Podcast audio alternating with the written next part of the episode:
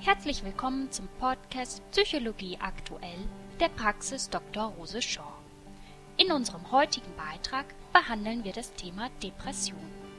Wie schon zuvor haben wir wiederum fünf interessante Studien aus den vergangenen zwölf Monaten zusammengestellt, die bereits alle auch im Blog publiziert sind. Die erste Studie zeigt den biologischen Zusammenhang zwischen Stress, Ängsten und Depressionen auf. Im Anschluss stellen wir drei Studien vor, die die Wirksamkeit von Verhaltenstherapie, Antidepressiva und Sport bei Depressionen untersuchen. Und als letztes gehen wir der Frage nach, wie Depression die Erinnerung an Schmerzen verändert. Kommen wir zum ersten Beitrag.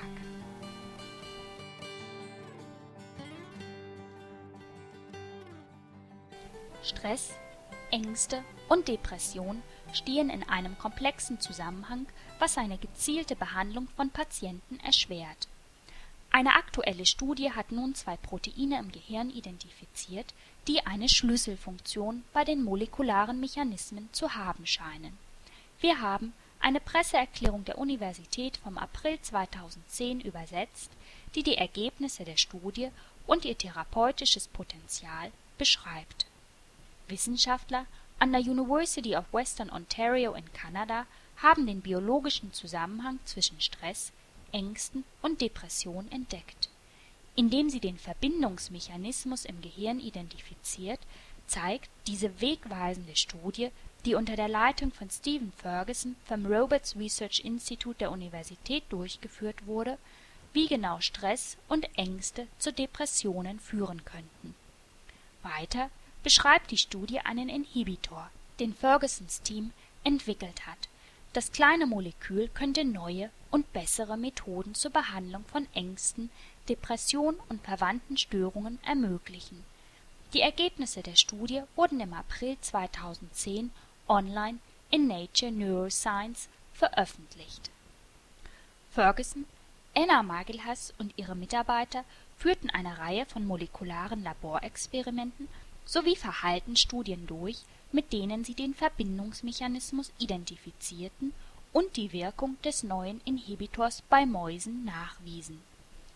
Unsere Ergebnisse zeigen, dass es eine völlig neue Generation von Medikamenten und Wirkstoffzielen geben könnte, die sich für eine gezielte und deshalb effektivere Behandlung von Depressionen eignen, sagt Ferguson der Molekularbiologe ist Leiter des Labors für molekulare Gehirnforschung am Roberts Institute und Professor in der Abteilung Physiologie und Pharmakologie an der Schulich School of Medicine and Dentistry an der University of Western Ontario.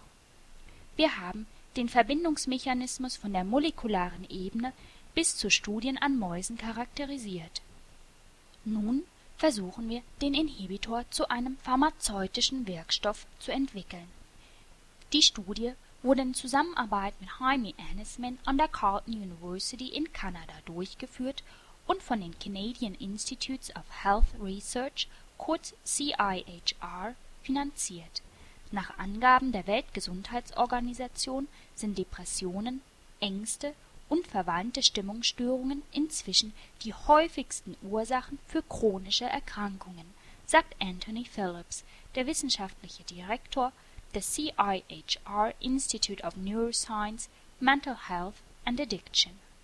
Die molekularbiologischen Untersuchungen von Stephen Ferguson und seinen Mitarbeitern haben zu neuen Erkenntnissen geführt, die für all die Menschen mit diesen psychischen Erkrankungen der Schlüssel zu einem besseren Leben sein könnten. Eine entscheidende Rolle in dem Verbindungsmechanismus, den die Forscher untersuchten, spielt die Interaktion zwischen zwei Proteinen, dem Corticotropin-Releasing-Faktor Rezeptor 1 kurz CRFR1 und bestimmten Formen des Serotoninrezeptors 5-HTR. Wie genau diese beiden Rezeptoren auf molekularer Ebene zusammenwirken, ist noch nicht klar doch zeigt die Studie, dass CRFR1 die Zahl der 5-HTR-Moleküle auf der Oberfläche von Gehirnzellen erhöht, was zur Bildung unnormaler Signale im Gehirn führen kann. Bei Stress kann eine Aktivierung von CRFR1 zu Ängsten und die von 5-HTR-Molekülen zur Depression führen. Daher zeigen die Ergebnisse, wie die Mechanismen, die zu Stress, Ängsten und Depressionen führen, durch bestimmte molekulare Vorgänge im Gehirn miteinander verknüpft sind. Vor allem aber blockiert der Inhibitor, den Fergusons Labor entwickelt hat, bei diesem Mechanismus 5-HTRs, so dass er Angstverhalten bei Mäusen entgegenwirkt und möglicherweise auch Depressionen. Bei Patienten treten klinische Depressionen und Angststörungen oft gemeinsam auf und beide Erkrankungen können durch belastende Ereignisse im Leben ausgelöst werden. Außerdem können solche Ereignisse die Symptome von Angststörungen und Depressionen verschlimmern. Ferguson und seine Mitarbeiter haben einen Mechanismus identifiziert und blockieren können, der für den Zusammenhang von Stress, Ängsten und Depressionen verantwortlich ist. Dadurch hat die Studie nicht nur den ersten molekularen Beweis für diesen Zusammenhang erbracht, sie hat auch einen Grundstein zur Entwicklung von Medikamenten gelegt, die zu effektiveren Behandlungsmethoden führen könnten.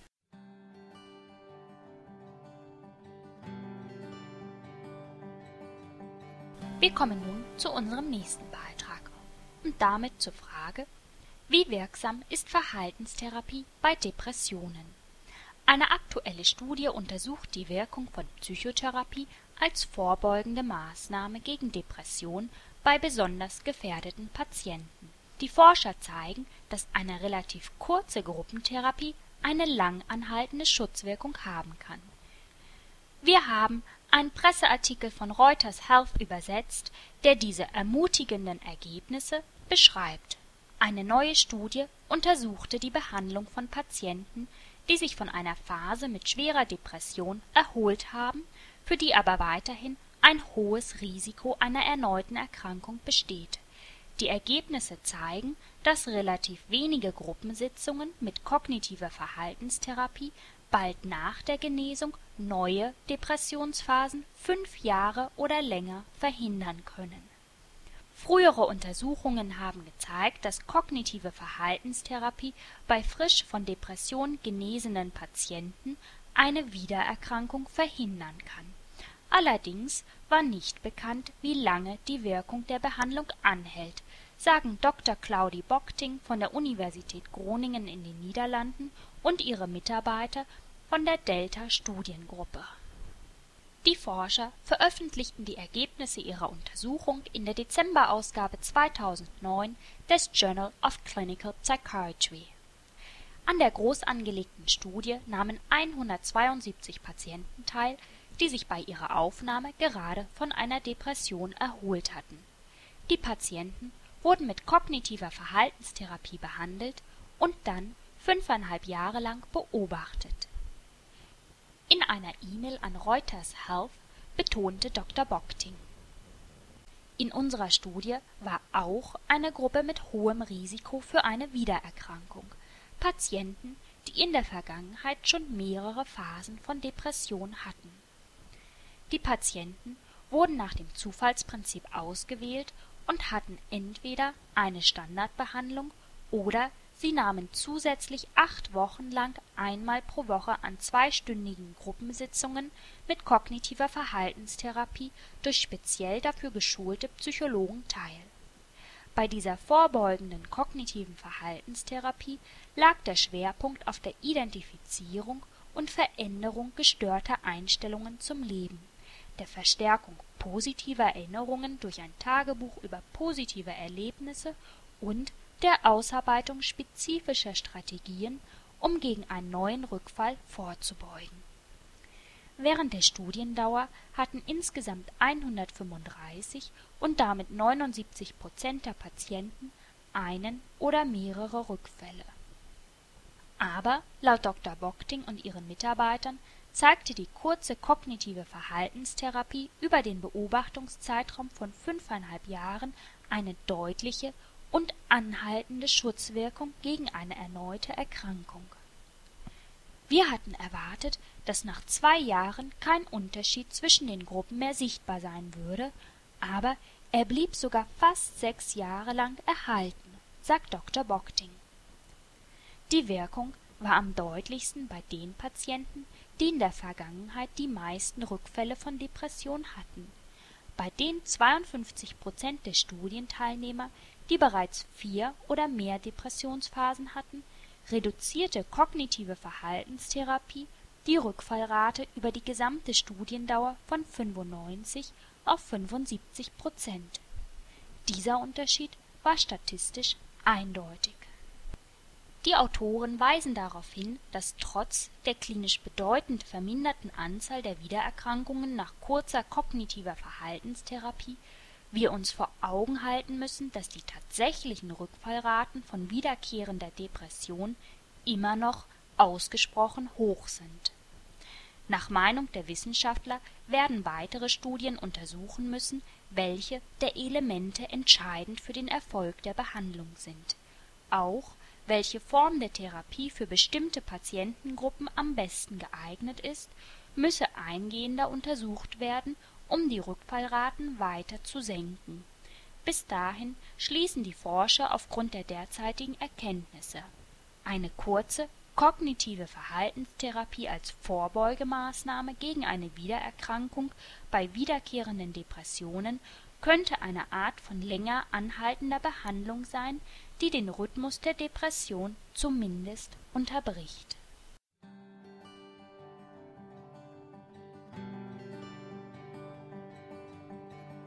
Nicht nur Verhaltenstherapie, sondern auch die Verschreibung von Antidepressiva gehören zu den Behandlungsmethoden bei Depressionen.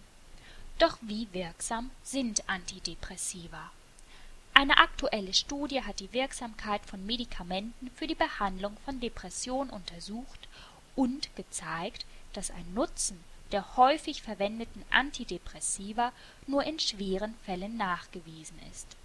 Wir haben einen Artikel der New York Times vom 5. Januar 2010 übersetzt, in dem die Autoren der Studie meinen, eine nicht-medikamentöse Therapie kann für das Gros der Patienten mit weniger schweren Depressionen genauso effektiv sein. Manche Medikamente, die oft bei Depression verschrieben werden, helfen in besonders schweren Fällen, aber bei den meisten Patienten wirken sie nicht besser als Placebos.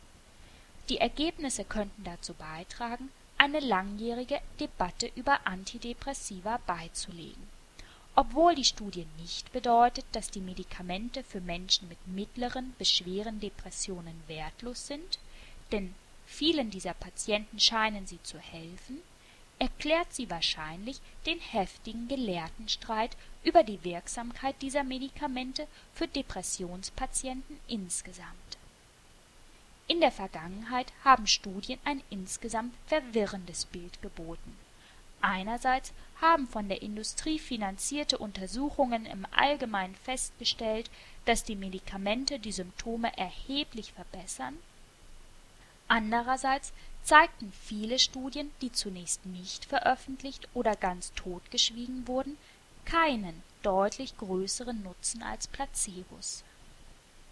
Die neue Studie, die im Journal of the American Medical Association erscheint wertet die Daten früherer klinischer Untersuchungen über zwei Arten dieser Medikamente erneut aus und kommt zu dem Schluss, dass ihre Wirksamkeit variabel ist und davon abhängt, wie schwer die damit behandelten Depressionen sind.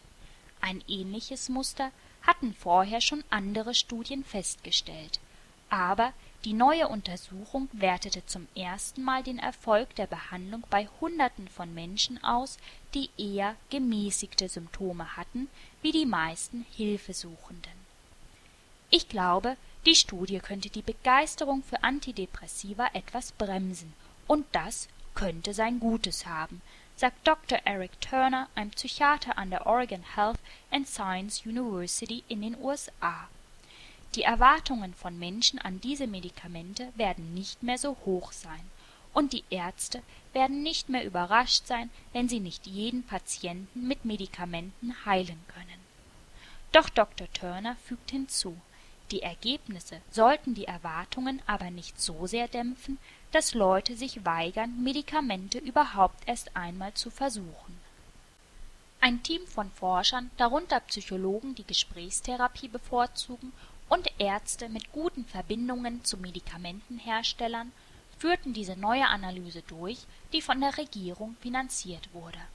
Sie werteten sechs große Medikamentenstudien an insgesamt 728 Männern und Frauen aus, von denen etwa die Hälfte unter schweren Depressionen litt und die andere eher gemäßigte Symptome hatte. Drei der Studien untersuchten Paxil von GlaxoSmithKline, ein sogenannter SSRI oder selektiver Serotonin-Wiederaufnahmehemmer, und die anderen drei Imipramin, ein älteres generisches Medikament aus der Gruppe der trizyklischen Antidepressiva. Das Team unter Leitung von J. C. Fournier und Robert J. DeRubies von der University of Pennsylvania in den USA stellte fest, dass die Medikamente die Symptome bei Patienten mit schwerer Depression deutlich besser linderten als Placebos für diese Untersuchung war schwer als ein Wert von 25 oder höher auf einer Standardskala für den Schweregrad von Depression definiert. Ein Viertel der Patienten hatte solch einen hohen Wert.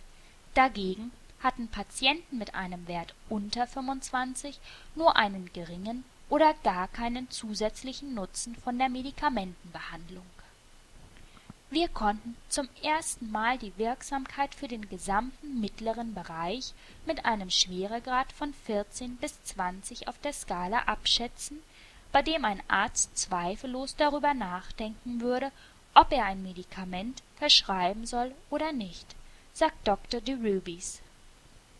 Fachleute meinen, dass die Wirksamkeit anderer häufig verschriebener Medikamente aus der Klasse der SSRI wie Lexaproc oder Prozac wahrscheinlich nicht viel anders als Paxil ist. Dr. de Wilbys und andere sagen, wenn Antidepressiva bei gemäßigten Symptomen nicht besser als Placebos sind, liegt das teilweise auch daran, dass Patienten in solchen Medikamentenstudien für längere Zeit von den besten Ärzten betreut werden, was schon allein zur Verbesserung der Symptome beitragen kann, ob mit oder ohne Medikamentenbehandlung Außerdem können bei manchen Leuten die Nebenwirkungen der Medikamente genauso groß sein wie jeder Nutzen. Dr. DeRubies rät Patienten mit leichten bis mittleren Depressionen also Medikamente kann man natürlich immer ausprobieren, aber es gibt kaum einen Beweis, dass sie besser als jeder andere Versuch sind, um mit einer Depression fertig zu werden, sei es Sport treiben, zum Arzt gehen über die Störung nachlesen oder eine Psychotherapie machen.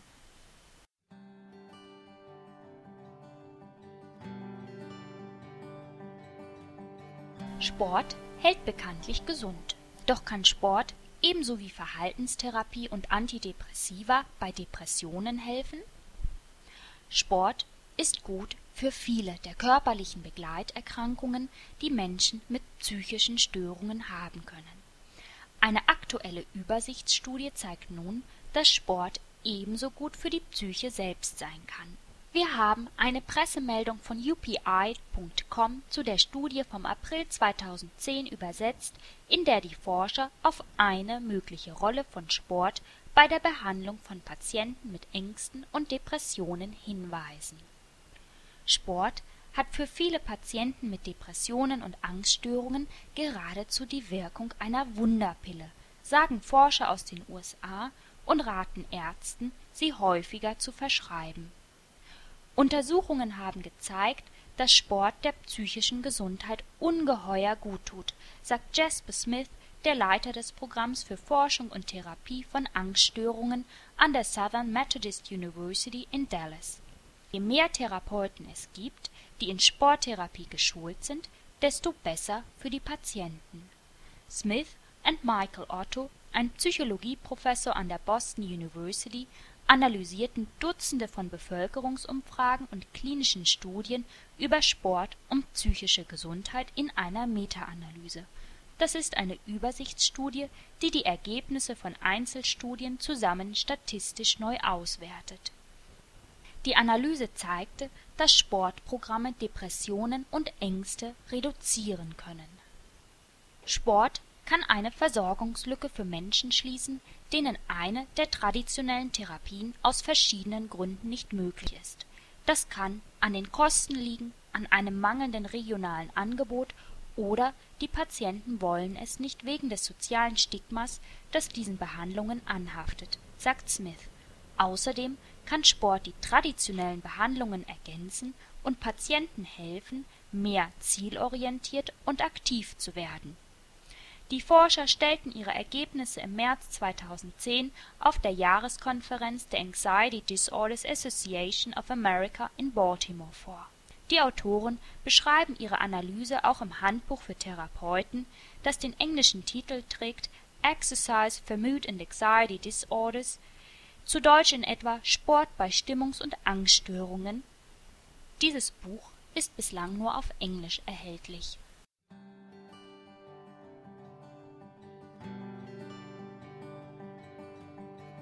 Wir kommen nun zu unserer letzten Studie und damit zur Frage, verändert Depression die Erinnerung an Schmerzen?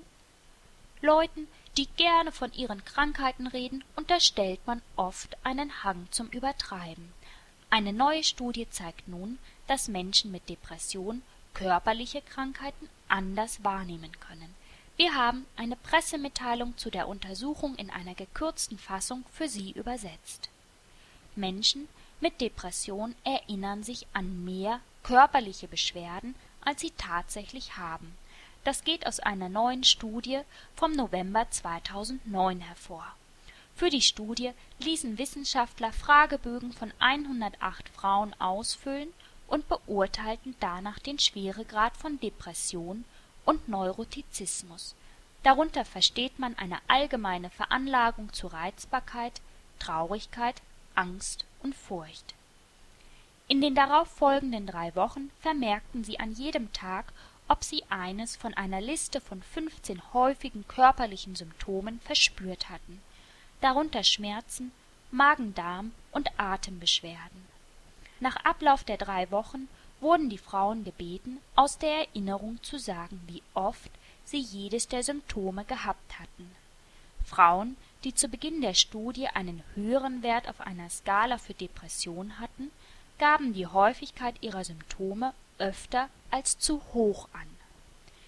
Depressive Menschen machten die meisten Fehler, wenn sie sich an ihre körperlichen Symptome erinnern sollten, sagt der Psychologe Jerry Salz, Professor und Collegiate Fellow an der University of Iowa, in einer Pressemitteilung der Universität. Sie neigten dazu, ihre Erinnerungen zu übertreiben. Wissenschaftler glauben schon lange, dass es einen Zusammenhang zwischen hochgradigem Neurotizismus und übertriebenen Angaben über körperliche Symptome gibt. Aber nach dieser Untersuchung ist Depression die wahrscheinlichere Ursache. Seit 30 Jahren vermutet man, dass sich hinter den übersteigerten Schilderungen der Symptome ein Neurotizismus verbirgt, sagt Salz. Wir sagen Nein, Depression scheint der Hauptgrund zu sein. Wir fanden, dass Menschen mit einem hohen Testwert für Neurotizismus, aber einem niedrigen für Depression keine falsche Erinnerung an ihre Symptome haben. Die Ergebnisse, die in der Oktoberausgabe 2009 vom Psychosomatic Medicine Online erscheinen, sind deshalb wichtig, sagt Charles, weil die Schilderung eines Patienten von seinen Symptomen eine wesentliche Rolle bei der ärztlichen Diagnose und Entscheidung über die Behandlung spielt. Menschen mit Depression und ihre Ärzte sollten häufig auftretende Beschwerden nicht unterbewerten, weil sie auf ernsthafte Gesundheitsprobleme hindeuten können, sagt er. Aber wir wissen, dass diese Menschen die Häufigkeit von Symptomen allein aus ihrer Erinnerung heraus oft als zu hoch einschätzen. Daher sollte man die Patienten vielleicht dazu ermutigen, ihre Symptome einfach gleich aufzuschreiben, wenn sie auftreten. Dann haben Patient und Arzt genaue Aufzeichnungen darüber, was passiert ist und müssen sich nicht auf das Gedächtnis verlassen.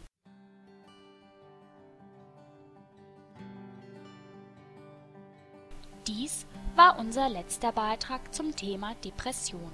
Sie hörten den Podcast Psychologie aktuell der Praxis Dr. Rose Shaw. Herzlichen Dank für Ihr Interesse.